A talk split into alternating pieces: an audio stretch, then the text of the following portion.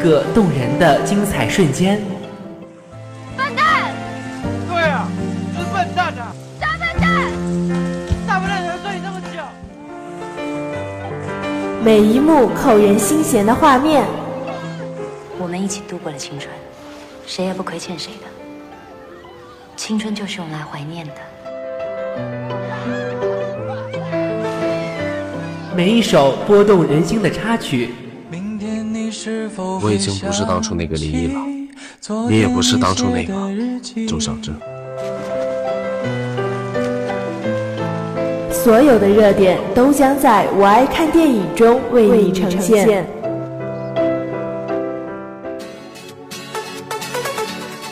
这里不仅有独具匠心的观影视角，还有别出心裁的观影点评，更有犀利的语言，我们与你一起侃，跟着我们一起走进电影盛宴。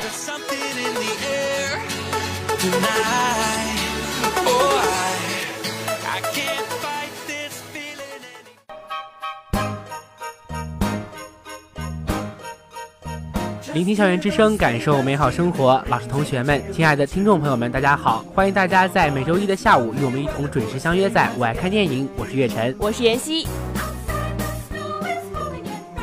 你说咱们的圣诞节是不是就要到了？对啊，就是在本周四，算一算还有三天吧，不对，咱们还有两天的一个晚上，就是一个非常重要的晚上。平安夜呀，不过月晨比较可怜啊，听说月晨平安夜那天晚上会比较忙，真的吗？为什么呢？因为月晨在那天晚上真的有很多的事情要做，真的没有时间去过平安夜。那你可以去过圣诞节呀。如果有人陪我的话呢，当然我也是愿意跟那个人一起过的。嗯，我突然想到了小时候，就像初中啊那会儿过平安夜的时候，咱们会把一个袜子放在床头边吗？不是不是，就是要管不同的人要一毛钱，当时有好多女生问我要啊，就是为了换一个，好像是五十个换一个苹果吧。不是是要集齐二十四个一毛钱，然后在平安夜的时候去买一个苹果吃。然后把这个苹果送给了那个人，就会永远得到幸福，好像是这样的一个传言。真的吗？我听我们班当时的女生说的。 嗯，那其实到了现在上大学了，过平安夜好像就没有这种行为了。都是直接在网上或者是现实生活中买一些礼物送给身边的好朋友。对，因为那两天也是在大减价的时候。是的，那聊完了平安夜呢，咱们还是进入咱们的主题。在节目开始之前呢，还是要跟大家说一下我们节目的互动方式。如果你对我们的节目有什么意见和看法的话，可以拨打我们的热线电话八二三八零零四。也可以通过企鹅窗口五七八九三幺零零幺。同时，如果你有好电影想推荐给我们的话，可以在微博上艾特我们哟。我们的微博是湖北汽车工业学院校园之声广播台。你也可以通过听友交流互动群幺五幺三二四四二四跟我们互动交流。那话不多说，让我们进入今天的引领前线。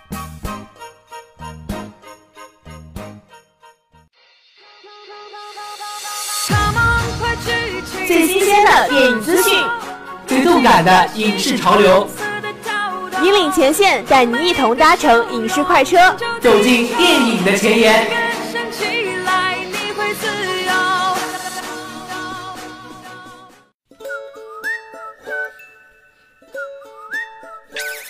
那在今天的引领前线中呢，咱们首先要聊一部可以说是一匹黑马的电影。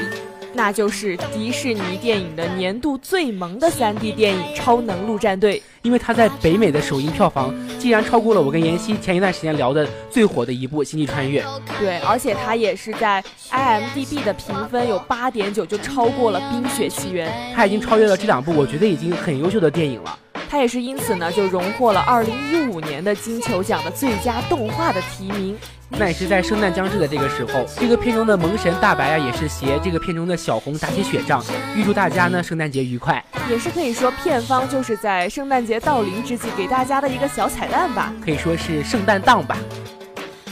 那接下来我们关注的一个热点是在大年初一，我们要上映两部非常相像的电影，一个是《爸爸的假期》，还有一个就是《爸爸去哪儿》大电影二，而且最有趣的是这两个电影的演员，就是在之前很火的真人秀《爸爸去哪儿》中的一些明星父子搭档，而且还是第一季跟第二季的一个可以算是大 PK 吧。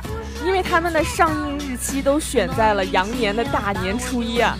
那你觉得这两部电影都选在大年初一上映，是否会有一个比较微妙的关系和比较难堪？这必须了。但是网上也是有人说啊，其实，嗯，喜欢吃饺子的人就没有拒绝和喜欢吃汉堡的人做朋友。那可以看出咱们春节嘛，主要就是一个欢乐，而不是像电影之间的 PK 啊、硝烟之类的，大家一起开心的做大市场。还有一部真的是在年末受到非常大关注的电影，它的名字就是《一步之遥》。不是，是《智取威虎山》。哎，为什么说这部电影非常的吸引观众的眼光呢？其实你知不知道，《智取威虎山》其实是一个京剧，京剧啊，那这样的电影应该受众面比较小啊。但是你这个想法就错了。徐克重新拍的 3D 版的《智取威虎山》，可以说是在点映的时候就赢得了一片叫好声。那究竟好在哪里呢？我们的一位豆瓣红人呐、他就说把样板戏的革命故事就改编成了一个江湖的侠义史。导演徐克呢就拿出了创作的这个最高烈，他说这是一部燃到没有朋友的电影。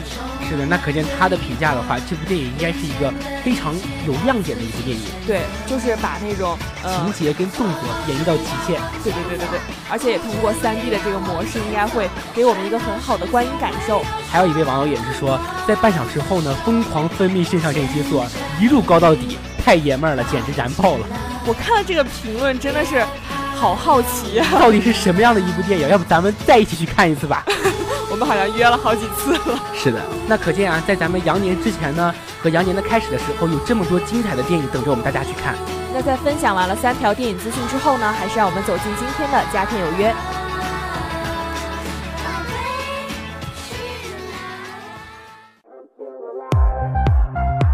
Ladies and gentlemen, 看电影啦！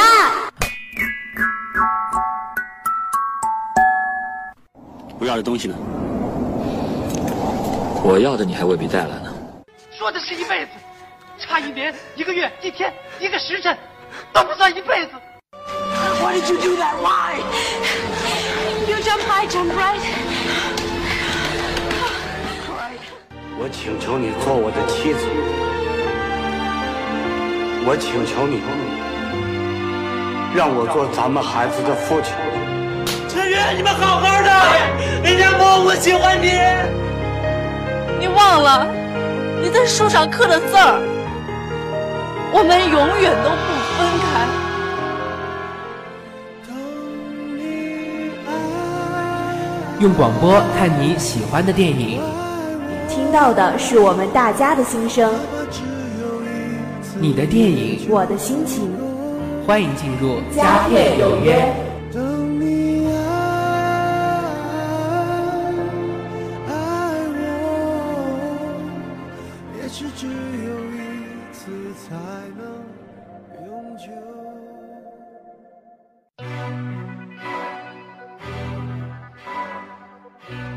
在今天的《佳片有约》中呢，我跟妍希将为大家带来这样一部风靡了很久的一部电影。那就是《无间道》，想必很多听众朋友们听到这个名字都已经熟悉到不能再熟悉了。那必须的呀。首先，它作为一部警匪片啊，它的演员阵容真的是豪华到不行啊，对，就连配角都是大牌明星，像什么刘德华 呀、梁朝伟呀、 黄秋生啊，曾志伟呀，还有像陈慧琳啊、郑秀文的出演。还有萧亚轩、陈冠希的出演，简直都是大牌明星啊！如果这个电影在我现在这个年龄上映的话，那我一定会觉得去电影院看这个电影一定太值得票价了。对，想必一定会掀起一阵电影界的风暴。始終都不比永遠這樣遠，不理會世上長路太多終虽然说这部电影很多人都已经看过了，咱们还是来大致介绍一下这样一部电影。影片呢，就是讲述了两个身份混乱的男人，分别为警方还有黑社会的卧底，经过了一场激烈的决斗呀，他们决心要寻回自己的故事。对这样一个故事呢，可以说它的切入点也非常的好，就是演卧底，一般卧底都会是演单方面的。对对对，而这个电影就很特别的，既讲了警方的卧底，也讲了黑社会的卧底。从两个角度来看的话，真的是给人哎特别我看的好累啊呀、因为我真的是在猜他们两个之间的一些关系，还有一些微妙情感，我觉得就是有点看不懂。刚开始的时候，就你有没有觉得，就看的时候就边看越看越想知道后来到底怎么样？他有没有知道他是卧底啊？我觉得电影的成功之处就在于让一个人带着很多疑问去看这部电影，直到把这部电影看完。那你看完这部电影之后，有没有解决你第一开始的疑问？看完这部电影之后呢，就是心中对刘德华演的那个角色充满憎恨，疑问倒是都解决了，但是就是有点心有不甘，那我觉得刘德华把这个角色演得很成功呀。因为他让我憎恨他嘛。可以这么应该说。是憎恨剧中的那位刘建明。是的。那咱们今天呢，也是针对《无间道》这部电影的一些内容的详细方面进行一些介绍。嗯，就是影片的最一开始啊，其实是讲了呃刘建明还有陈永仁小的时候，对他们当时是一起进入了警校去学习，但是在学习的过程中啊，陈永仁就是受警方的安排，表面上呢是强迫他退学，实际上就是悄悄的让他进入了三合会这个黑社会。那同时呢，刘建明也是从警校顺利的毕业，进入了警局。他也是就是那个三合会那个地方的派出来到警校的卧底。对然后他在警局竟然是如鱼得水呀、步步高升。然后在这个工作的过程中啊，刘建明呢就利用他在警局的这样一个优势，就为黑社会的头目韩琛提供了大量的情报。而陈永仁呢，在这些年呢，他也是慢慢的获得了那个黑社会老大韩琛的初步信任。我们两个讲这个，还有一种悬疑片的感觉。对，我觉得这个关系还确实是蛮复杂的。那后来呢，他们也是因为这个案件没有破，所以说他们卧底的身份也是不能拆穿。但是就在二零零二年的一个晚上，就是根据陈友仁的卧底情报呀、就得知了一批毒品即将交易，而交易的一方呢，就是黑社会的老大韩琛。但由于当时刘建明及时将消息传给了韩琛，使其成功的逃脱掉了。其实我觉得这一段特别精彩，就是两边的卧底都在互相的，揣测对方的心思，对当时这样的一个情节啊，就是非常吸引我眼球，而且情节特别的紧凑，就是这边得了什么消息之后，那边马上就知道了。让我看的好紧张啊，想知道最后结局是怎么样的。我觉得特别神奇的就是陈友仁敲那个窗户，他好像叫什么摩斯什么玩意儿密码，码对对它对是一个密码。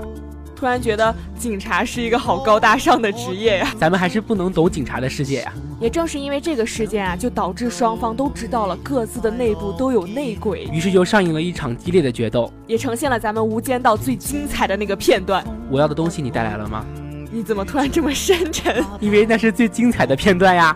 这个片段要稍后再为大家详细的说一说。那刚刚妍希呢也是说到这个故事的最后，其实这个故事的结局有两版。一个是港版的，一个就是引进内地的内地版。那我之前看的就应该是内地版的，因为最后那个刘德华演的那个角色还是没有被抓住的，我们大家都应该跟你看的是同一个版本呀。因为没有人看过港版的吗？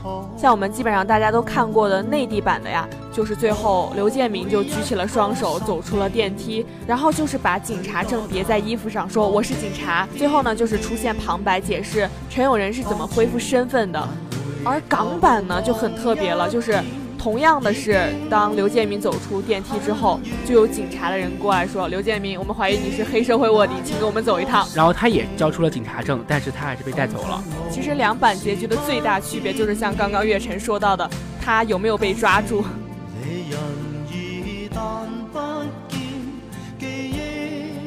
那聊完了他的两版不同结局之后啊，咱们也聊一下这部电影的一些评价，哎，说到这个评价，真的是一眼望去全是好评价。因为这部电影实在是太优秀了。对，像有一个比较大的网站啊，就说它不是一部简单的光靠明星就堆积起来的影片，它的成功呢，就在于它与以往的香港警匪片有了比较大的一个突破。你有没有发现，这部电影里面根本就没有什么特别大的场面，什么爆炸呀，什么么追车呀，什么强烈的枪杀呀，什么动作呀都没有，但是就是让人非常有感觉，对，就是它的一些场景都是配合戏里的剧情而设计的。没有特意的去制作。对对对，还有一个影评啊，就是说。这部电影走出了以往的警匪片“正义终将战胜邪恶”的大圆满模式，因为最后我们的正义一方陈永仁最终殉职了。可是我喜欢的却是那种老套的模式啊。有的时候也可以看一点新颖的模式呀、那我想这种模式呢，应该也是这部电影的一个成功之处吧。对，也可以说是导演的一个良苦的用心。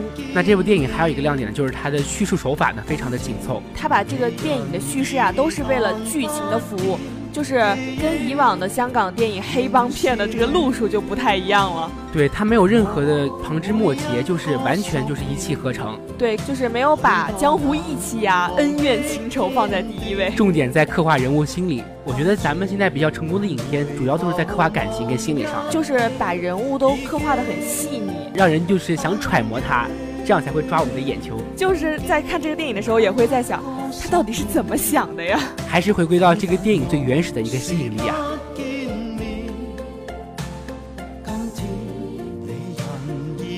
其实当我们看这部电影的时候，就有种想，如果自己也是剧中的人的话，会有多么的纠结。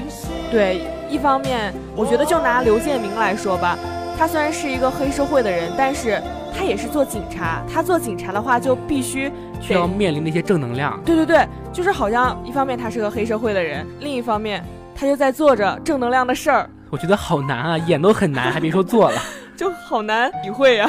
是的，那因为我跟妍希之前都看过这样一部电影，其实我想问一下妍希，这部电影最打动你的情节是哪个情节？当然是那个最经典的片段了，就是我刚刚说的那个比较深沉的话嘛。对，我要的东西呢？那你觉得你刚刚说的那个情节，它经典在哪？就是像我刚刚说到的呀，把刘建明这个人物的内心就刻画的很棒。我觉得从他在天台上跟陈友仁的那番对话。就可以体会到他内心真的是很纠结，是选择继续做黑社会的人呢，还是选择做一个充满正能量的警察？我觉得可能也是他做警察的时间做长了，然后心里面那种黑社会的那些根本就有点被动摇了。对对对，然后自己也觉得做一个正常人或者说是正能量的人的身份会比较靠谱，因为毕竟黑社会是一个呃很黑暗的人，所以说。可能每个人都会这样吧。如果做警察做时间长了，心里面那一份黑暗就会被慢慢的褪去。对，现在呢，就让我们一起来重温一下这个最经典的片段。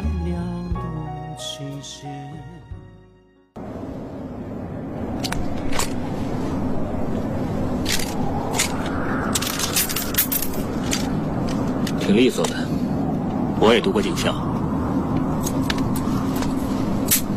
哼，你们这些卧底可真有意思，老在天台见面。我不像你，我光明正大。我要的东西呢？我要的你还未必带来呢。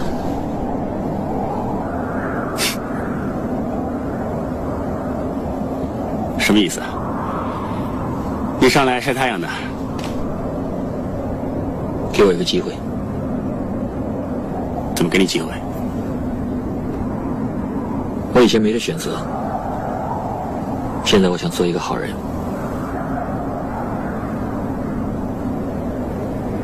好、啊，跟法官说，看他让不让你做好人。那就让我死。 对不起，我是警察，谁知道？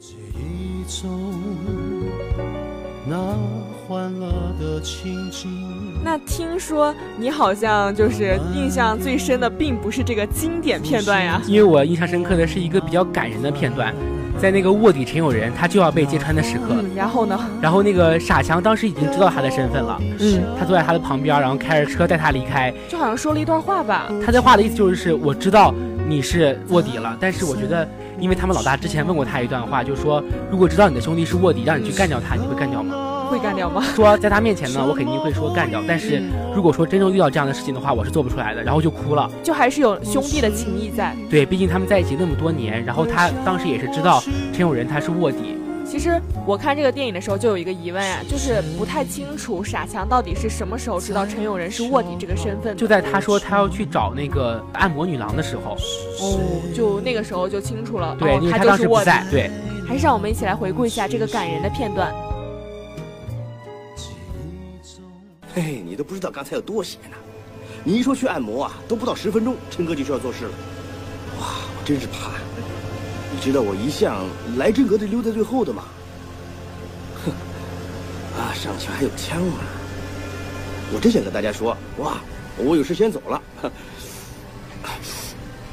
呃，前两天，陈哥啊，他叫我去他的房间里头，他问我阿强啊，你跟我多久了？我哪记得呀、啊？然后他就说：“阿强，你跟着我五年了，你在这几年里头呢，都很能干。如果有个问题想问你，就说如果有兄弟啊是卧底，你敢不敢杀了他？”他就这样面对面问我，我当然说敢了。你当我真的傻瓜？啊！结果怎么样呢？当然是找不到那个卧底了，哇！那个警察硬骨头，把他抓了上去，他们把他抓了上去，足足打了十分钟。在今天的《佳片有约》中呢，我们也是带来了一部非常经典的电影《无间道》。对，那在接下来的《寻声觅影》中呢，我们将为大家带来一部我们上期曾经聊过的《一步之遥》这样一部电影。